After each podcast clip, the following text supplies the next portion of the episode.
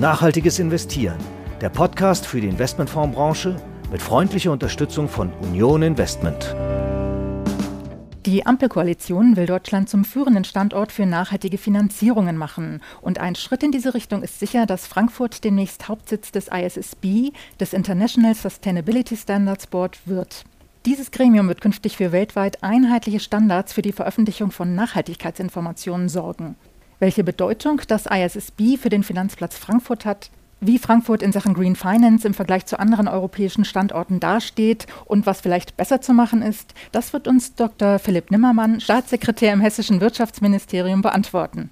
Ja, und dazu begrüßen wir Sie, liebe Hörerinnen und Hörer, ganz herzlich. Wir, das sind Christiane Lang, sie ist Redakteurin der Börsenzeitung und Sie haben sie eben schon gehört. Mein Name ist Detlef Fechtner, ich bin Chefredakteur der Börsenzeitung und wir begrüßen ganz herzlich Dr. Nimmermann. Schön, dass Sie heute bei uns sind.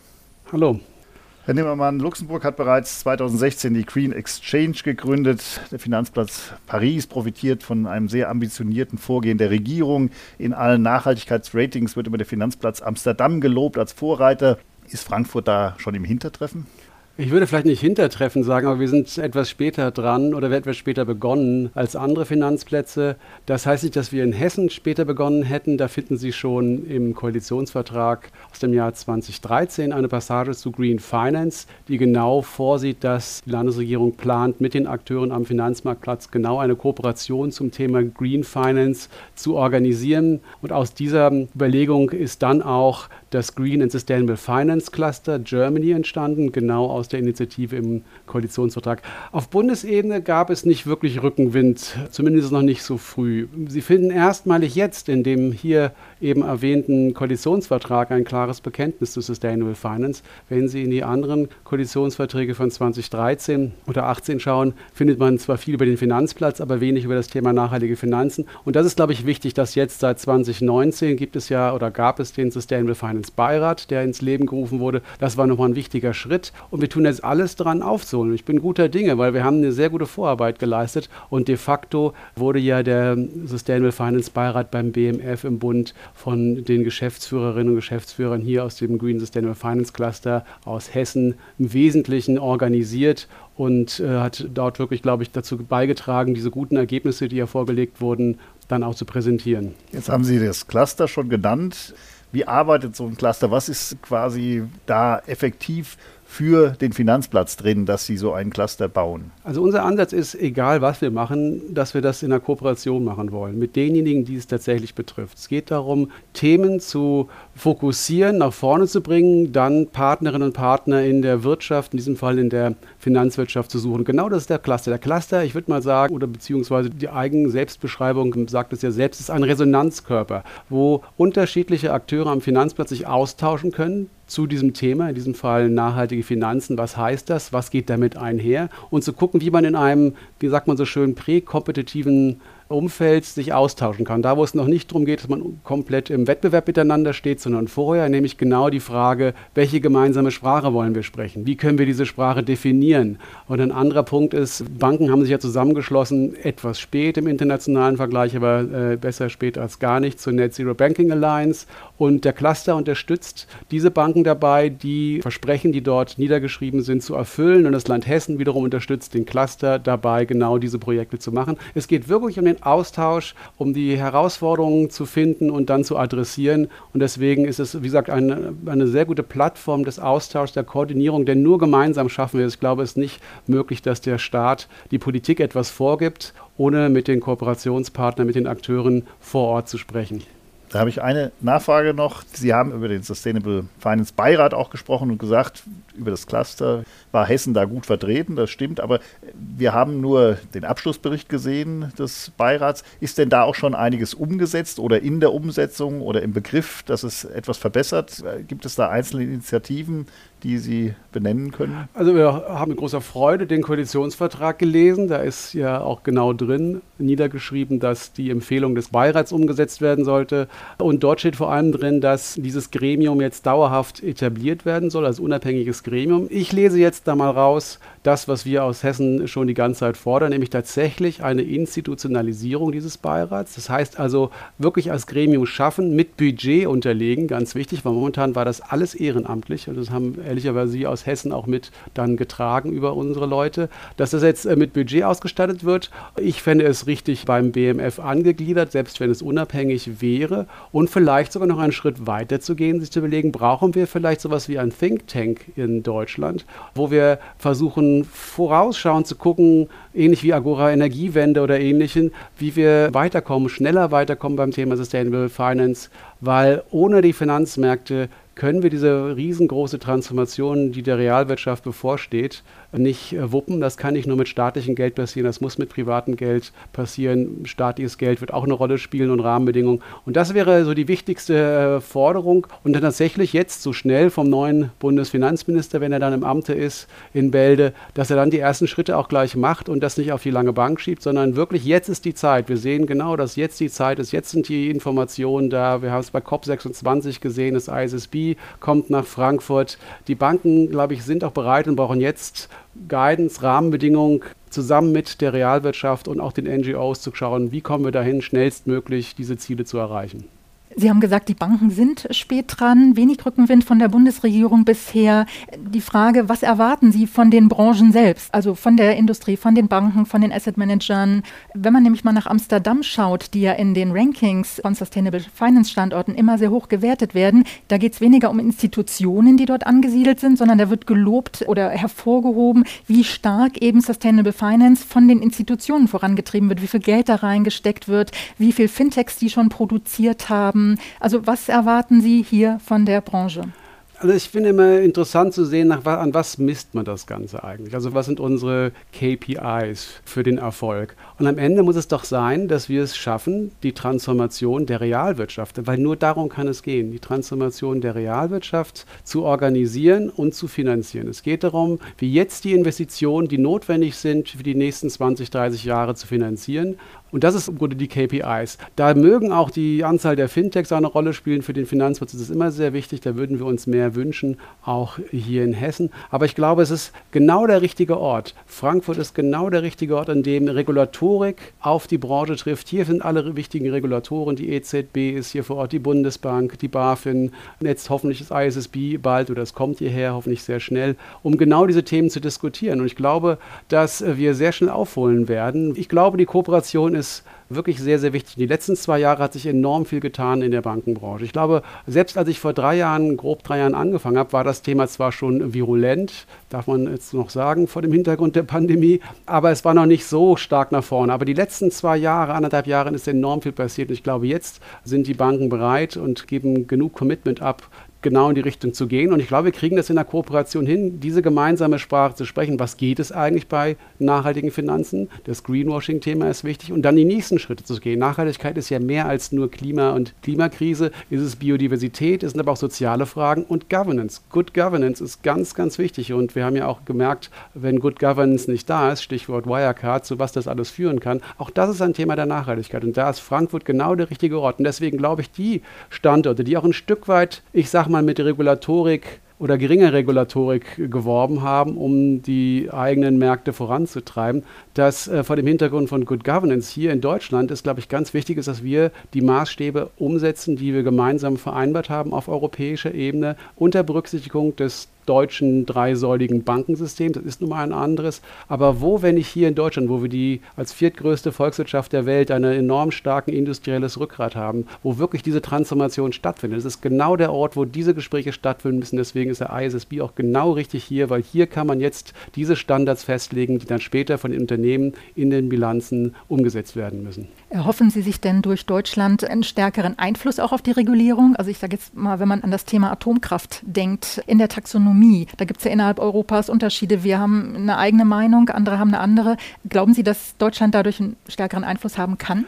Gut, also ist die Frage, wo Sie genau hinsprechen. Also ISSB ist ja eine internationale Kooperation, die dort stattfindet. Das wird weltweit diskutiert. Hier ist das Headquarter. Aber ich glaube, die Argumente können wir hier nochmal klarstellen. Wir können nochmal klarstellen, dass es auch funktioniert, nachhaltige Energieversorgung zu organisieren. Da sind wir in Deutschland ja sehr, sehr weit. Und wir können nochmal darauf hinweisen, dass Do No Harm auch ein Prinzip von Nachhaltigkeit ist. Und es geht nicht nur darum, CO2 zu reduzieren, sondern wie man es macht, muss auch nachhaltig auch nicht in der langen Frist zu mehr Schäden führen. Und ich nehme mal das beste Beispiel. Wenn Sie mir zeigen, dass Atomkraftwerke privat versichert werden können mit den ganzen Restrisiken, dann können wir darüber nachdenken, dass wir hier ein nachhaltiges Modell haben. Solange das nicht der Fall ist und es immer über eine Staatsversicherung de facto funktioniert, kann Atomkraft nicht nachhaltig sein. Aus Sinne. Ich glaube nicht, dass Deutschland dadurch eine größere Rolle hat, aber wenn die Diskussion hier in Frankfurt stattfindet, dann können wir A, die Aufmerksamkeit auf den Finanzplatz Frankfurt bringen, aber auch hier unsere Erfahrung, die wir haben im Bereich Nachhaltigkeit und erneuerbare Energien, sehr gut mit ein einbringen.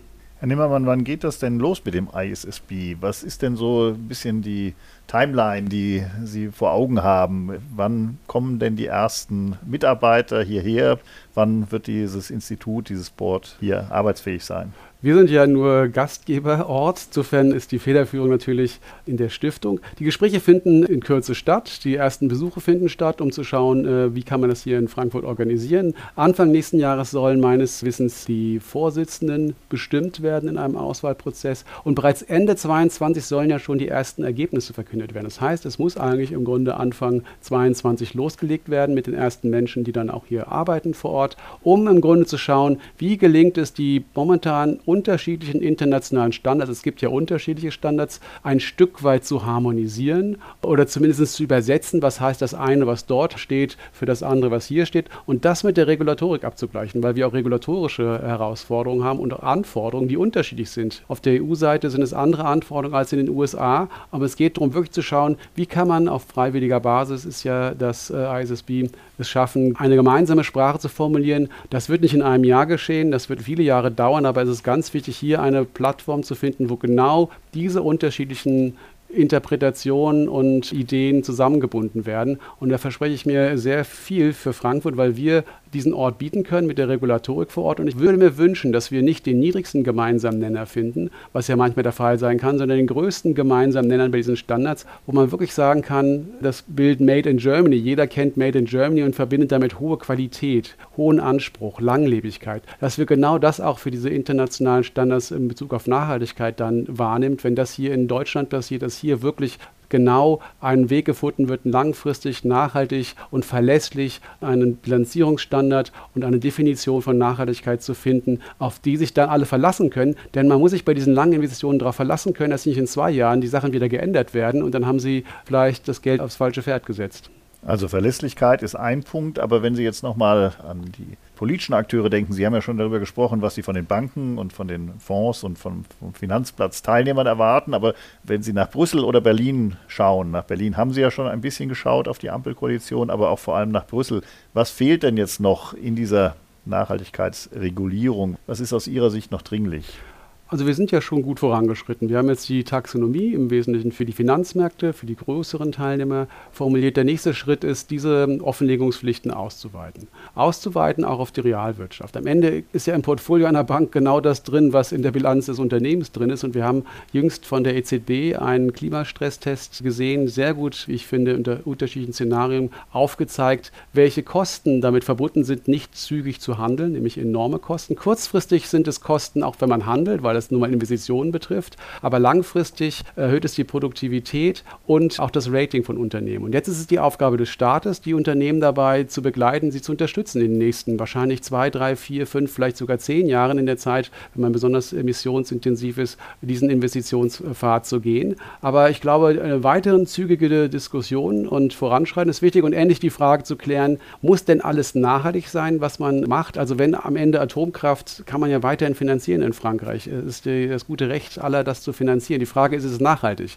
Das müssen wir klären, denn die Bürgerinnen und Bürger, die am Ende auch in Finanzprodukte anlegen, müssen sich darauf verlassen können, dass das, was sie eigentlich glauben, was da drin ist, auch tatsächlich drin ist. Es darf nicht sein, dass sie glauben, wir machen jetzt Nachhaltigkeit äh, und stellen fest, sie hatten gar nicht gewusst, dass das auch alles nachhaltig ist. Ähm, es geht ja auch um die Finanzierung der Transformation, also Brückentechnologien werden ja auch als nachhaltig definiert werden. Und da, glaube ich, muss Klarheit geschaffen werden, so früh wie möglich. Und da wünsche ich mir, dass das wirklich sehr schnell passiert, damit wir wirklich hier loslegen können, nicht nur noch reden, sondern tatsächlich handeln und finanzieren. Weil Sie da auch das Stichwort Greenwashing genannt haben. Im Moment sehen wir einen sehr robusten Trend hin zu nachhaltigen Finanzanlagen. Die institutionellen Investoren haben das sehr massiv betrieben. Die privaten sind mit etwas Verzögerung auch auf den Zug aufgesprungen und bewegen sich dorthin. Jetzt haben wir die ersten Skandale sozusagen. Also äh, dort merken wir, dass die Erwartungshaltung nicht übereinstimmt mit dem, was dann tatsächlich geliefert wurde. Da kann man dann lange diskutieren, wer daran schuld war. Aber es gibt auf einmal auch ein paar Molltöne und das Wort Greenwashing tritt immer häufiger in der Presse auf. Glauben Sie, dass dieser Trend hin zu nachhaltigen Kapitalanlagen dadurch gebrochen wird? Oder sind Sie zuversichtlich, dass das weiter anhalten wird? Ich glaube nicht, dass der Trend gebrochen ist. Worum es jetzt geht, ist tatsächlich die Nachhaltigkeitskriterien und die Informationen über Nachhaltigkeit größer und, stärker zur Verfügung zu stellen. Momentan ist es alles unter unterschiedliche Ratings aufgrund unterschiedlicher Foki. Uns geht es darum, vielleicht sogar über eine öffentliche Datenbank so schnell wie möglich, so viele wie möglich Nachhaltigkeitsinformationen zur Verfügung stellen und am besten mit Hilfe neuer Technologien wie künstliche Intelligenz zu schauen, wie kann man wirklich auch den Zusammenhang zeigen zwischen Finanzmarktstabilität und Nachhaltigkeit. Denn am Ende geht es ums Risiko. Es geht ja darum, das Risiko zu reduzieren. Es sind Klimarisiken oder andere Risiken, auch soziale Risiken mögen es sein oder Risiken von Bad Governance Governance, das transparent zu machen, dass jetzt Unternehmen so schnell wie möglich verstehen, welche ihre Risiken sind, damit man diese dann auch beheben kann durch Investitionen und die wiederum finanziert werden, am besten über den Finanzplatz Frankfurt. Ja, das ist ein schönes Schlusswort, das Sie gesagt haben. Wir bedanken uns ganz herzlich für das Gespräch, Herr Dr. Nimmermann. Wir haben einiges gelernt und Ihr Blick auf den Finanzplatz ist sehr optimistisch. Wir als Börsenzeitung würden uns freuen, wenn Sie damit recht behalten. Herzlichen Dank für das Gespräch. Vielen Dank. Danke.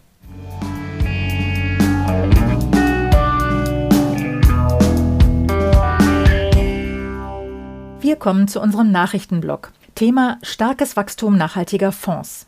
Detlef, die Zahl der nachhaltigen Fonds nimmt ja deutlich zu. Fast kein Anbieter mehr, der nicht ein neues ESG-Produkt lanciert oder konventionelle umwidmet.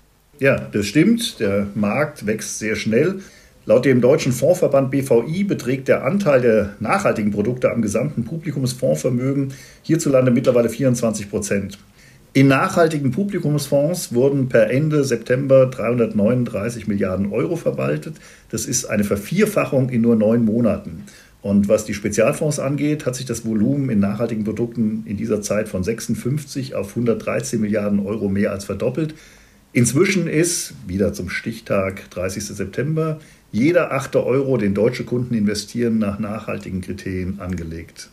Nach der BVI-Statistik ist das in nachhaltigen Fonds verwaltete Vermögen vor allem im ersten Quartal quasi explodiert. In der Zeit von Ende 2020 bis Ende März 2021 hat es sich bereits mehr als verdreifacht. Das heißt, die EU-Offenlegungsverordnung SFDR, die am 10. März in Kraft getreten ist, hat dem Ganzen also einen enormen Schub gegeben.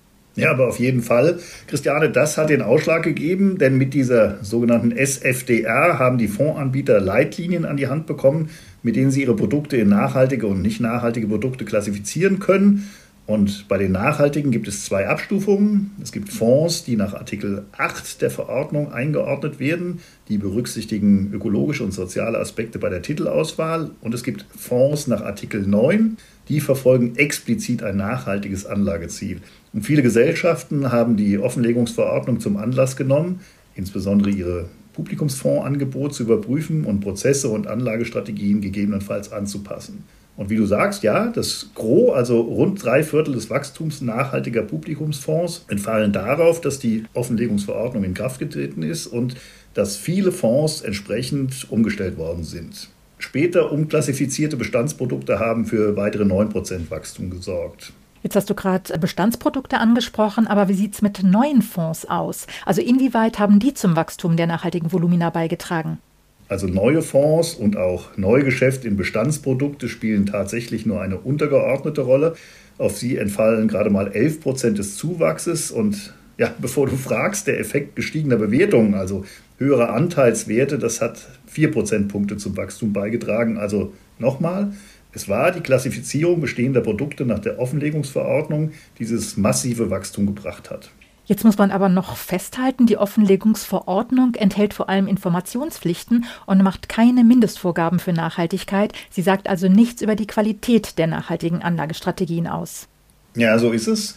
Konkrete Vorgaben werden dann mit den Durchführungsbestimmungen, also mit der Level 2 Verordnung kommen, also mit der Verordnung auf der zweiten Ebene. Und die soll voraussichtlich im Juli 2020 in Kraft treten.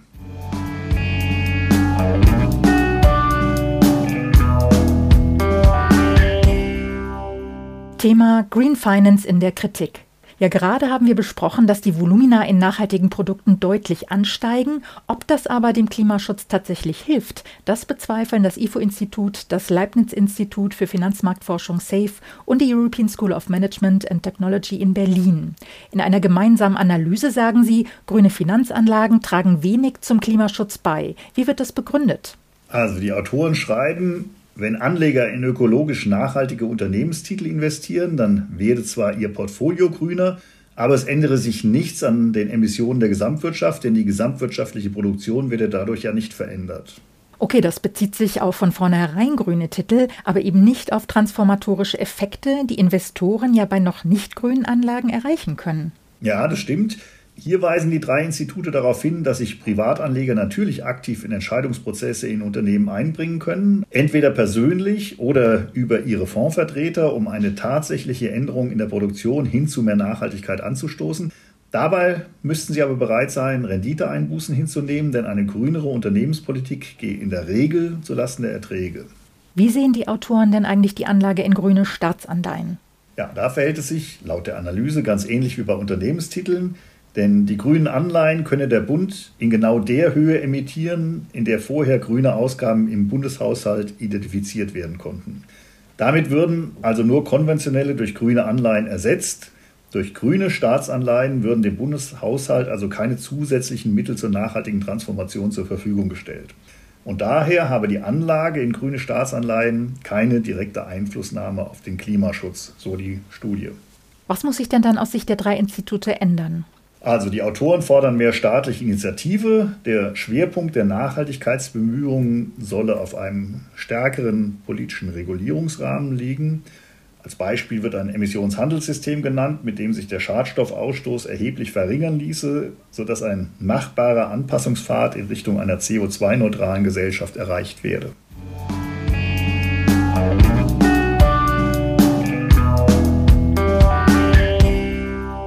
Thema ESG sorgt für Handlungsdruck bei Versicherern. Nachhaltigkeitsfragen und dabei besonders auch die Themen Klima und Umwelt beeinflussen die Strategien und das operative Handeln von Versicherungsunternehmen inzwischen wesentlich. Das ergab eine Studie der Beratungsgesellschaften EY und VERS Leipzig. Auf der operativen Ebene leuchtet das natürlich sofort ein, wenn man an die durch den Klimawandel verstärkt auftretenden Naturkatastrophen denkt, die Schaden- und Rückversicherer massiv belasten. Ja, ganz genau. Die Versicherer spüren die direkten Folgen des Klimawandels im Geschäft und damit natürlich auch den unmittelbaren Druck, darauf zu reagieren und zu agieren. Und laut EY ist sich die Branche ihrer Rolle für die grüne Transformation der Wirtschaft auch bewusst. So hat die Einschätzung der Relevanz von Nachhaltigkeit in einer Umfrage in der deutschen Versicherungswirtschaft einen Indexwert von 84 auf einer Skala von 0 bis 100 ergeben. Und innerhalb der nächsten zwei Jahre soll dieser Bedeutungsindex sogar auf 94 ansteigen. Was die Transformation der Branche selbst angeht, stehen die Versicherer nach Einschätzung der EY-Berater aber erst am Anfang ihrer Bemühungen. Wo müssten die Versicherer denn ansetzen? Ja, für eine ganzheitliche Transformation der Branche müssten die Unternehmen gleich mehrere Herausforderungen meistern, meint EY. Auf der einen Seite geht es um die Integration der ESG-Faktoren in ihre Produktangebote, auch um die veränderten Kundenwünsche zu bedienen. Auf der anderen Seite gilt es, die gesamtwirtschaftlich bedeutende Kapitalanlage von fast 1,8 Billionen Euro ökonomisch und ökologisch verantwortungsbewusst anzulegen. Und schließlich tragen sie mit dem Underwriting, also mit der Entscheidung, mit welchen Unternehmen sie Verträge abschließen, wesentlich zur Entwicklung ökologisch positiver oder negativer Geschäftsfelder bei. Das heißt, in Anführungszeichen, braune Unternehmen bekommen dann möglicherweise keinen Versicherungsschutz mehr oder er wird sehr teuer. Ja, das ist das Druckmittel. Beispielsweise haben weltweit 23 der 30 größten Versicherungsunternehmen ihre Geschäfte mit der Kohleindustrie eingeschränkt oder ganz beendet. Sie versichern diese Branche also nicht mehr oder nur eingeschränkt. Damit ist das Underwriting und die Preispolitik für die Versicherer ein wichtiges Handlungsfeld für mehr Nachhaltigkeit. Aber sie sehen es laut der Umfrage nicht als das Wichtigste an. Das ist nämlich derzeit die Kapitalanlage. Laut EY zeigt sich das auch darin, dass sich immer mehr Versicherer auf ein klimaneutrales Anlageportfolio und ein klimaneutrales Versicherungsportfolio bis 2050 verpflichten.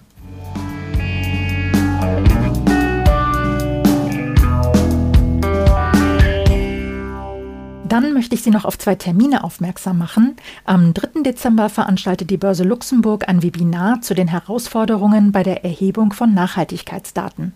Und am 7. Dezember findet das vierte Sustainable Finance Forum von PwC statt. Da geht es unter anderem um die Level 2 Bestimmungen der Offenlegungsverordnung, also die Konkretisierungen, die am 1. Juli 2022 in Kraft treten sollen und die Auswirkungen auf die Strukturierung von Produkten. Wir kommen jetzt zum Ende dieser Episode und wir freuen uns, wenn sie Ihnen gefallen hat und Sie auch beim nächsten Mal am 16. Dezember wieder mit dabei sind. Und hören Sie auch gerne immer freitags hinein in unseren Podcast.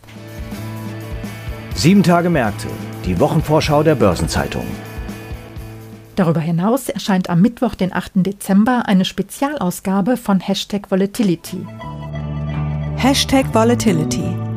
Der Experten-Roundtable das Podcast-Special von Börsenzeitung und QC Partners. Im Rahmen eines Experten-Roundtables diskutieren Thomas Altmann von QC Partners und Robert Halver von der Baderbank über den Marktausblick für 2022. Also bis zum nächsten Mal. Alles Gute.